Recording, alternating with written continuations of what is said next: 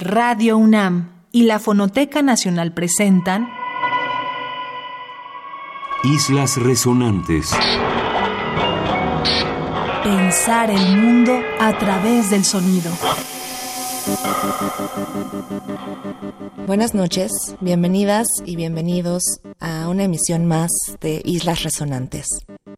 La noche de hoy vamos a presentar fragmentos de la entrevista que tuvimos vía correo electrónico con el escritor y periodista francés Henri Lefebvre. Los fragmentos que van a escuchar estarán traducidos por una especialista en letras francesas, la mexicana Ana Cecilia Medina. Mi nombre es Cintia García Leiva. Se quedan con sonido y pérdida. Henri Lefebvre es un periodista y escritor francés que vive y trabaja en París. Es fundador y director de Le Cahiers de la Seine, una casa editorial dedicada a la poesía contemporánea. Entre otros libros es autor de Las Unités Perdues, un libro dedicado a evocar obras de arte perdidas, olvidadas, destruidas o incluso nunca creadas.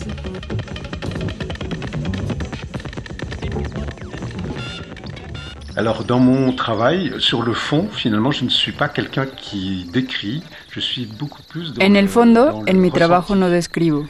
Me ubico más bien en el volver a sentir, un nivel para nada visual, lo cual es sorprendente porque no empecé a escribir inmediatamente. Llegué a la escritura casi por accidente. Lo que realmente quería hacer era cine, hacer películas por el simple motivo de que tengo un gusto por las artes en general, las artes contemporáneas, con un gran tempo y con muchas heces. Grand A et, et beaucoup de S, c'est-à-dire à la fois euh, les arts plastiques, la danse, la musique, la littérature, etc. Et Es decir, lo mismo las art artes plásticas que la danza, la música, la literatura, etc. El único arte que permite reunir todas estas disciplinas es el cine. No existe ninguna otra arte capaz de ensamblar todas las demás artes. Por ese motivo quería hacer cine. Después me orienté a la escritura. La paradoja es que el cine es un arte visual y la escritura, en todo caso la mía, no lo es tanto. A nivel de fondo, en todo caso. A nivel de la forma sí, mi escritura es totalmente visual. Existe una relación evidente entre lo que digo, eso que ustedes llaman la resonancia de la palabra, y su despliegue visual. Es muy claro. Une relation évidente euh, entre ce que vous dites, vous appelez la résonance du mot et son déploiement visuel, c'est très clair. C'est-à-dire que euh, on est euh, dans une expression qui est, comment vous dire, euh,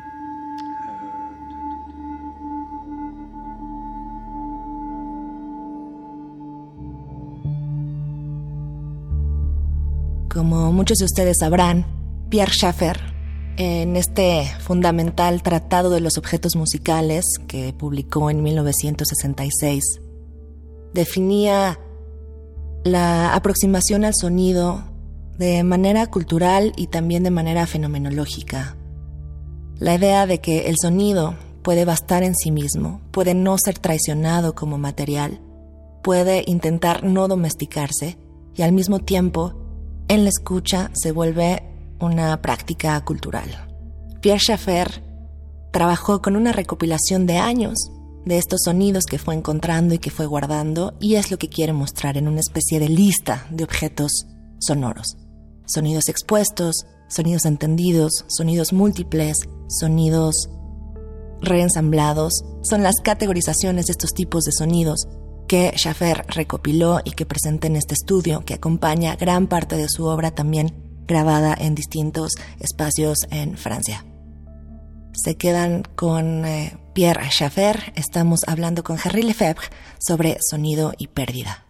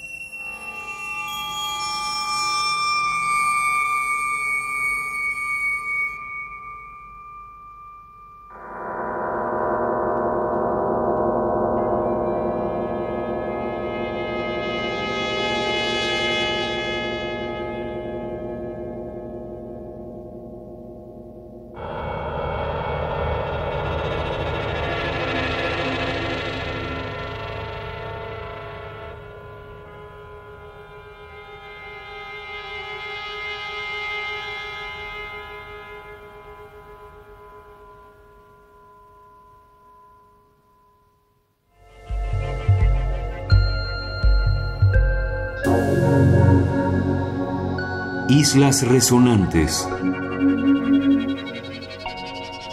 Et je crois d'ailleurs que c'est vous qui parliez de poétique du son, on en est là. C'est-à-dire que la poétique, euh, elle est aussi dans la forme. Hein on, on, donne par l'écrit. A menudo, la escritura poética es una partitura muy bella. Dans cela, souvent, bien souvent, euh, une très belle partition.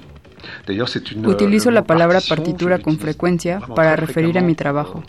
En mis escritos no existe un solo texto que se presente de la misma manera. Todos tienen una forma diferente. Son tous des textes présentés d'une manière, d'une forme différente.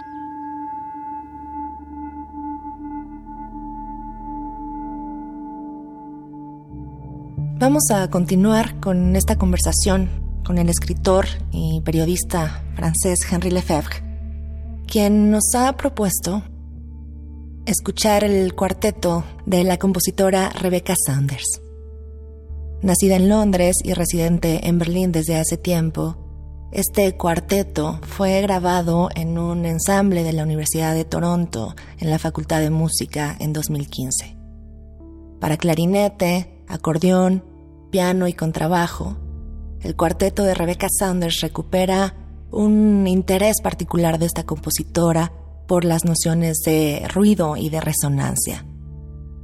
De alguna manera, esta compositora ha estado identificada con la idea de la creación musical como la creación de esculturas sonoras. Cómo dejar de fuera el plano referencial de lo sonoro y tratar de ocuparse de su materialidad. Escuchamos el cuarteto de Rebecca Saunders, grabado en 2015, están en Islas Resonantes.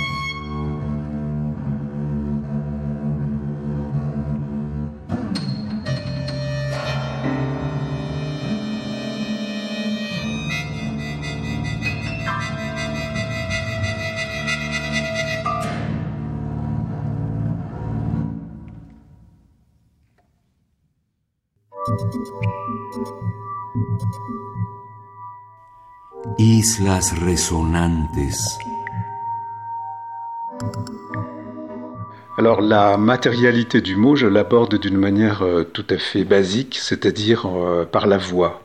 Abordo la materialidad de la palabra de un modo muy básico, es decir, a través de la voz. Si redujéramos la materialidad de la palabra a su sonoridad, como decíamos al inicio de la entrevista, pasaría necesariamente por lo físico. Podemos decir que la materialidad de la palabra es la fisicalidad de lo escrito. Cuando trabajo un texto, soy completamente incapaz de releerlo, leerlo y corregirlo en silencio. Definitivamente tengo que leerlo en voz alta y repetirlo sin descanso hasta encontrar la palabra necesaria, es decir, el buen sonido. Por lo general, tengo una idea general del texto escrito a partir del sonido que hace. Hay otro motivo para esta lectura en voz alta que puede parecer sorprendente, pero para mí un texto leído en silencio euh, conserva una idea de recuerdo, de recogimiento, de materia en un espacio comparable al pasado. Es simple. Cuando lees el texto, este no se escribe mientras lo lees. Ya estaba escrito. No está ahí, está en el pasado. Es de un tiempo que te llega en el tiempo de lectura, pero no es un tiempo que sea el tuyo. Mientras que cuando lees un texto en voz alta, el texto se integra de inmediato al presente del lector. Se vuelve contemporáneo del lector. De algún modo, las palabras leídas en voz alta van del silencio a la vida. También de este modo se añade a la dimensión intelectual de las palabras o del texto una dimensión carnal. Se transporta el texto de un estado a otro, o si queremos, se añade un estado. Et puis c'est aussi à ajouter à la dimension intellectuelle du mot ou du texte une dimension, on pourrait dire charnelle, on transporte le, le texte d'un état à un autre, ou euh, si vous voulez, on lui ajoute euh, un état.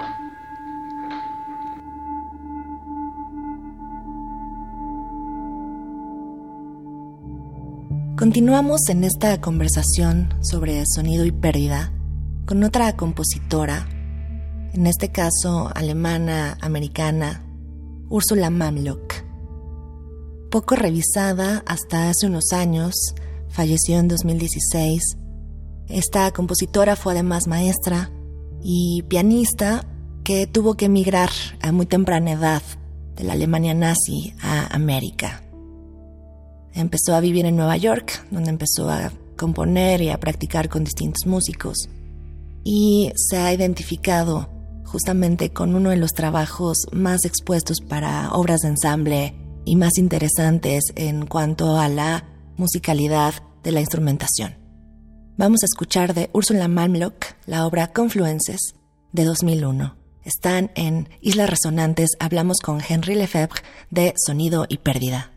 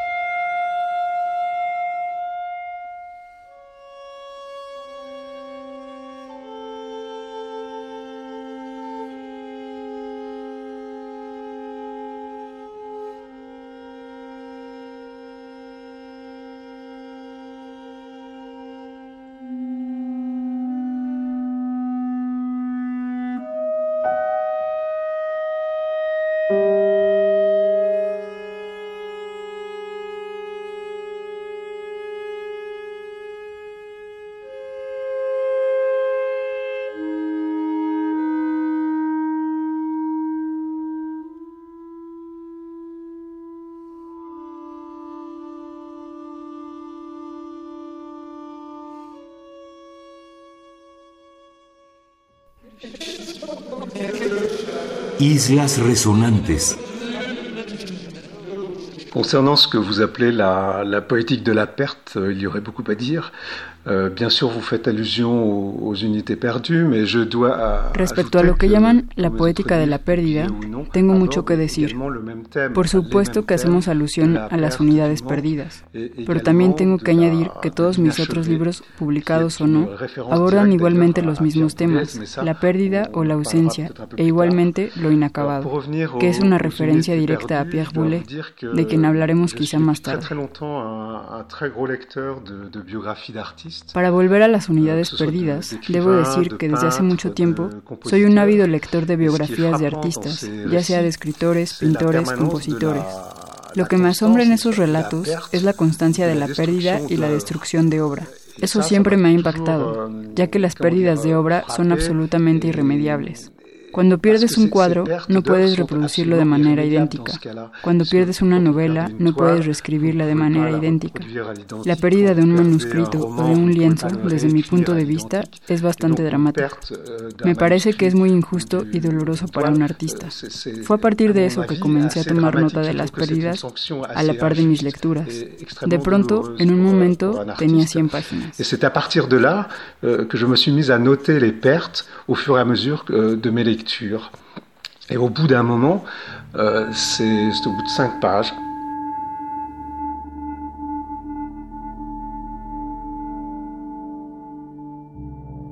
En esta línea que hemos estado escuchando durante esta emisión de Sonido y Pérdida, que ha llevado sobre todo un eje en torno a la música de ensamble, parecería difícil dejar a un lado la interpretación de uno de los cuartetos más importantes en la historia de la música clásica contemporánea. Hablamos del cuarteto Arditi y en este caso escucharemos la interpretación de una de las sonatas que fue compuesta para ellos por el compositor Brian Fernehug.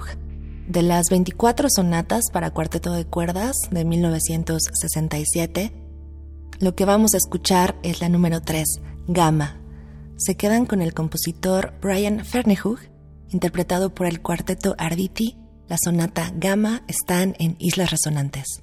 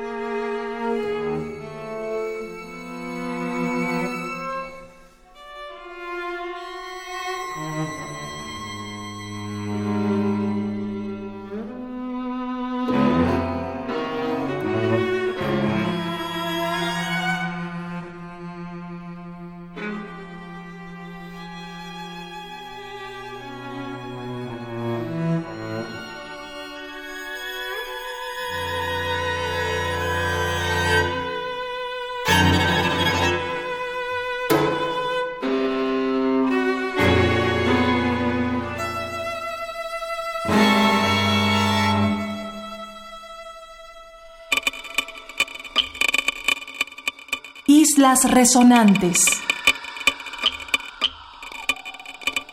Je voudrais faire ici une petite digression sur, sur Pierre Boulez et, et l'inachevé. Una pequeña digresión sobre Pierre Boulet y lo inacabado. Resulta que durante mucho tiempo tuve dificultades para terminar mis textos. Más allá de eso, siempre he considerado que es absolutamente imposible terminar una obra, ya sea pictórica, musical, etc. Después, en 2008, vi una exposición que realizó Pierre Boulet en el Louvre, titulada Ouvre Fragment, obra fragmento, que me marcó mucho. Hay que recordar que Pierre Boulet no terminaba sus obras, en el sentido que le damos hoy. Las publicaba cuando tenía restricciones de dinero o de tiempo, pero siempre regresaba a las obras terminadas, por así decirlo, para terminarlas, actualizarlas, reducirlas o aumentarlas. D'argent ou de temps, mais il revenait ensuite sur les œuvres euh, soi-disant achevées pour les, les, terminer, les renouveler, les, les diminuer ou les augmenter. Euh, donc il n'y avait pas chez lui euh, cette notion établie de l'œuvre euh, terminée. Elle était bien toujours inachevée. Entonces, él no tenía establecida esta noción de la obra terminada. Estaba siempre inacabada. Esta idea me gustó mucho. Desarrolló su exposición a partir de esta idea, en donde solo se presentaron fragmentos de partituras y obras preparatorias. Fue así que tomé conciencia de que finalmente los bocetos, en mi caso los bocetos de texto, tenían mucha más riqueza que un texto terminado. Desde mi punto de vista, una obra terminada está completamente fija y solo sirve para la interpretación, de un cierto modo, mientras que un boceto siempre se puede prolongar es mucho más rico lo que se puede añadir. Además, conservo todas las obras que escribo en el fragmento. No hay un final posible. Incluso con las unidades perdidas, Pienso que esta idea ya estaba en ciernes, porque el libro no está cerrado por un punto. De hecho, en las unidades perdidas no hay ningún signo de puntuación. Et d'ailleurs, même dès les unités perdues, il se trouve que cette euh, idée-là était déjà en, en, germe, puisque le livre euh, n'est ne, pas clos par un point. D'ailleurs, il n'y a aucun point dans, euh, dans, de ponctuation dans, dans les unités perdues.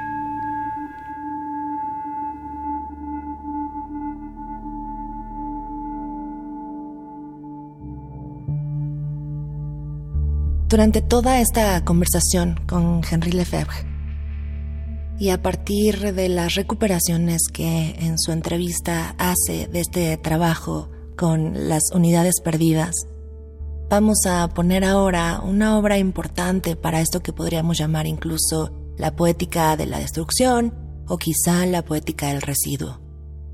Del artista Christian Marclay, quien ha aparecido ya antes en Islas Resonantes, vamos a poner de 1985 el álbum Record Without a Cover. Están en Islas Resonantes. Cerramos esta conversación con Henry Lefebvre con la obra de Christian Marclay, Record Without a Cover.